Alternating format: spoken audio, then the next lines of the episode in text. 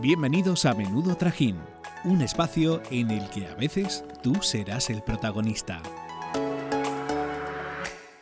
Menudo Trajín es el producto de cuatro estudiantes de periodismo que esperan que su futuro sea tan largo como el de Jordi Hurtado por lo menos. Esther Zamora, Victoria Quintanilla, Maika Banaclocha y Merche Rodenas son las partícipes de un programa donde tú también eres el protagonista y formarás parte de nuestro éxito. ¿O no? Tendremos invitados sorpresa, programas temáticos y consultorios donde podrás recibir nuestros consejos para que te vaya igual de bien que a nosotras. ¿O no? No olvides seguirnos en nuestras redes sociales. ¿Cuáles son, Victoria? Pues tanto en Twitter como en Instagram somos arroba menudo trajín barra baja. Os queremos atentos a todas nuestras novedades. Ahora sí, ¡Que, empiece el trajín! Aún no lo sabes, pero este es tu nuevo podcast favorito, Menudo Trajín. Los delitos de odio se postulan como enemigos de los propios derechos humanos. Son actos delictivos que se cometen por razones de prejuicios e intolerancia llevados a su máxima expresión. Suponen una grave amenaza, no solo para las víctimas, sino también para la sociedad. Según una encuesta realizada por el Ministerio del Interior, más del 35% de la población ha sido víctima de un delito de odio debido a su orientación sexual o identidad de género, y cerca del 38% de ellos no denunció los hechos porque pensó que la policía no lo tomaría en serio. En España se presume de progresismo, de avance y de modernización. Cada día se aprueban leyes que demuestran que se sigue adelante. Sin embargo, hay un sector de la sociedad que no está comprometida con esto y por muchas leyes que se creen, sin una ciudadanía que apueste por el amor y el respeto, España quedará como otra de las naciones estancadas en ese costumbrismo que no tiene prisa por irse. No se puede tolerar que las personas tengan miedo a querer, a amar, o peor aún, no podemos vivir en una sociedad donde se tenga miedo a ser, simplemente ser. El no poder permitirse ser libre, el reprimirse con la persona que amas por las consecuencias que esto pueda llegar a tener, es realmente aterrador. Por eso este programa es para ellas, para las valientes que un día dejaron de serlo porque las asesinaron, para las que luchan cada día para conseguir un mundo lleno de amor y para las que lideran una guerra en su interior para que por fin llegue el día en el que puedan decir, ya no tengo miedo.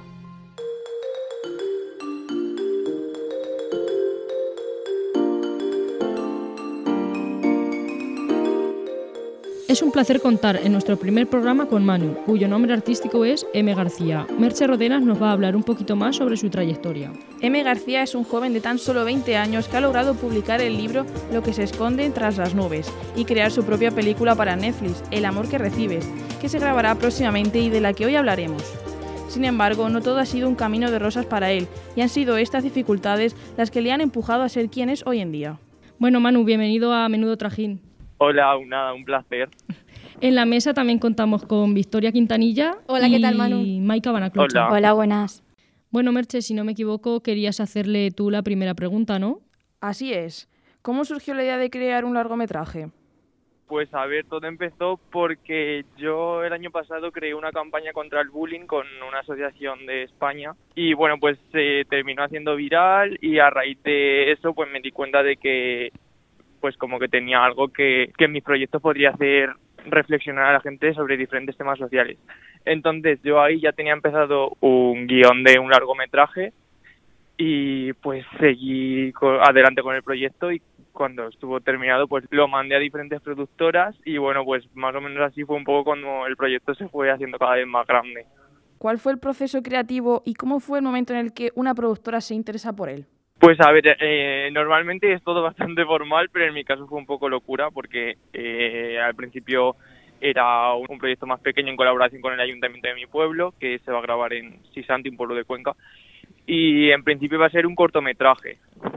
Luego pues empezamos a recibir más ayudas, se fue agrandando un poco más, yo le di otra vuelta a la historia y pues al final se convierte en un largometraje y pues eso al final eh, acabamos contando con, con la ayuda de productoras.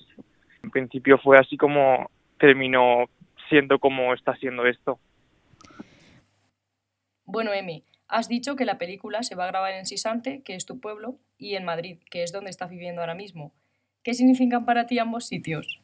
Eh, pues para mí Sisante significa eh, el lugar donde empezó todo, donde he vivido siempre, la casa de mis padres. Y pues en Madrid realmente es donde siento que es mi lugar porque puedo desarrollar todos los proyectos que quiera y puedo hacer prácticamente lo que me dé la gana. eh, para nuestros oyentes se enteren un poquito más de cómo es tu proyecto, El amor que recibe. ¿Nos podrías hacer un breve resumen? Eh, pues a ver, El amor que recibes eh, viene de que, bueno, imagino que a vosotros también os habrá pasado que cuando habéis salido de, bueno, no sé de dónde seréis, si sois de Cuenca, os habrá pasado que cuando salís de vuestro pueblo, vuestra ciudad, pues la gente de fuera tiene una, un pensamiento sobre la vida rural como que todo el mundo tiene la mente cerrada, como que somos eh, poco liberales. Entonces, eh, la idea un poco del largometraje es una crítica a esos pensamientos que se tienen sobre la vida rural, a esos prejuicios, y, y darles como una vuelta. Es decir, que es innegable que existen ese tipo de personas, pero que no solamente existen en los pueblos, sino que vayas donde vayas, eh, va a haber gente así. M, ¿cómo está siendo el proceso de selección de los actores principales? Porque en Menú Trajín hemos escuchado que la película podría contar con Carmen Machi, María León y Gracia Olayo. Realmente esas actrices no, no están confirmadas, sino que eh, estamos en proceso de trámites, de casting y de, reuniones. Los que están confirmados hasta el momento eh, fue porque hicimos un proceso de casting y bueno, algunos yo ya les tenía fichados, y les mandé el casting y bueno, es que sabía que eran ellos desde un principio, porque escribiendo el guion, o lo hacía con sus caras y, sabía, yo ya sabía cómo actuaban y todo. Entonces, pues el proceso de casting fue así.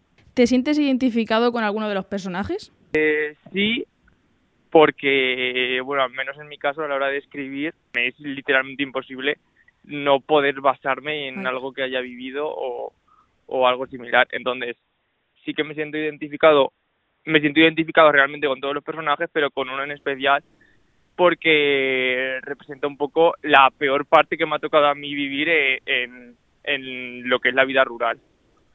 Durante los últimos meses hemos vivido una oleada de agresiones homófobas en las que el colectivo LGTBI está más amenazado que nunca.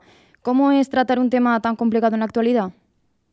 Eh, pues a ver, mm, realmente me sorprendieron, pero no tanto, el problema que tenemos hoy en día es que nos pensamos que eh, las personas homosexuales, transexuales, eh, el colectivo LGTB, solo por poder ser, decir soy homosexual, como que ya lo tenemos todo ganado y realmente es que no es así. Quiero decir, eh, falta aún todavía muchísimo camino y sí que es verdad que me parece muy fuerte que, que en 2021 tengamos que recibir este tipo de noticias, pero socialmente no me sorprende porque hemos avanzado, pero tampoco tanto. Y en una sociedad tan polarizada como la que vivimos y lo vemos eh, todos los días, ¿tienes miedo a que un cierto sector de la sociedad genere un rechazo a la película simplemente por tratar el tema que trata? Eh, bueno, eh, realmente esta película es para todo el mundo, es tanto para para la gente que para hacer reflexionar sobre joder, ¿sabes?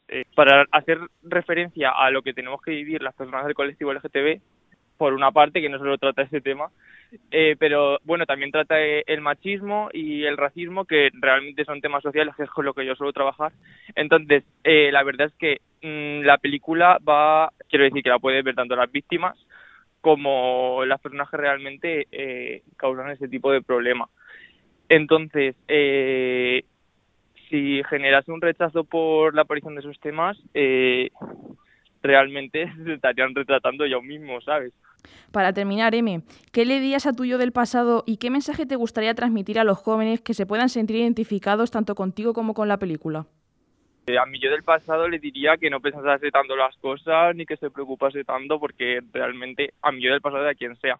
Si algo tiene que pasar, va a acabar pasando y por mucho que te esfuerces y quieras correr, no todo va a llegar tan rápido como tú crees y va a tocar esperar un poco.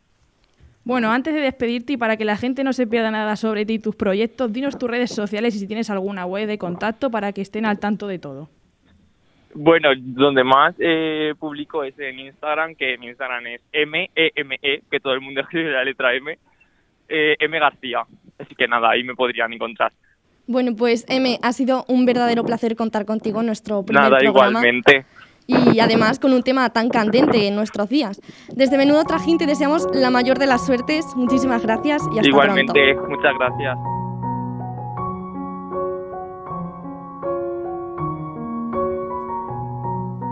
Desgraciadamente, M. García no es un caso aislado, ya que alrededor del 70% de los jóvenes sufren acoso a lo largo de su adolescencia, un problema del que no se tiene la suficiente conciencia a día de hoy. Desde aquí queremos dar la visibilidad que necesita y aportar nuestro pequeño granito de arena para que la lucha contra la homofobia esté más presente que nunca.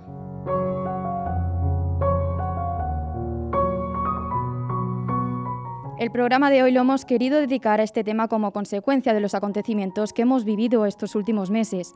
Es por eso que todos debemos luchar con la mirada puesta en un futuro esperanzador, en el que el odio no tenga cabida en la sociedad y las desigualdades entre personas sean cosa del pasado.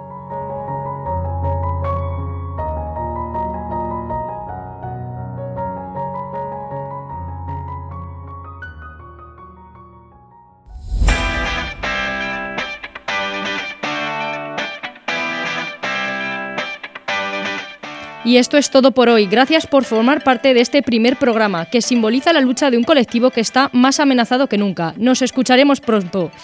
¡Hasta el próximo trajín!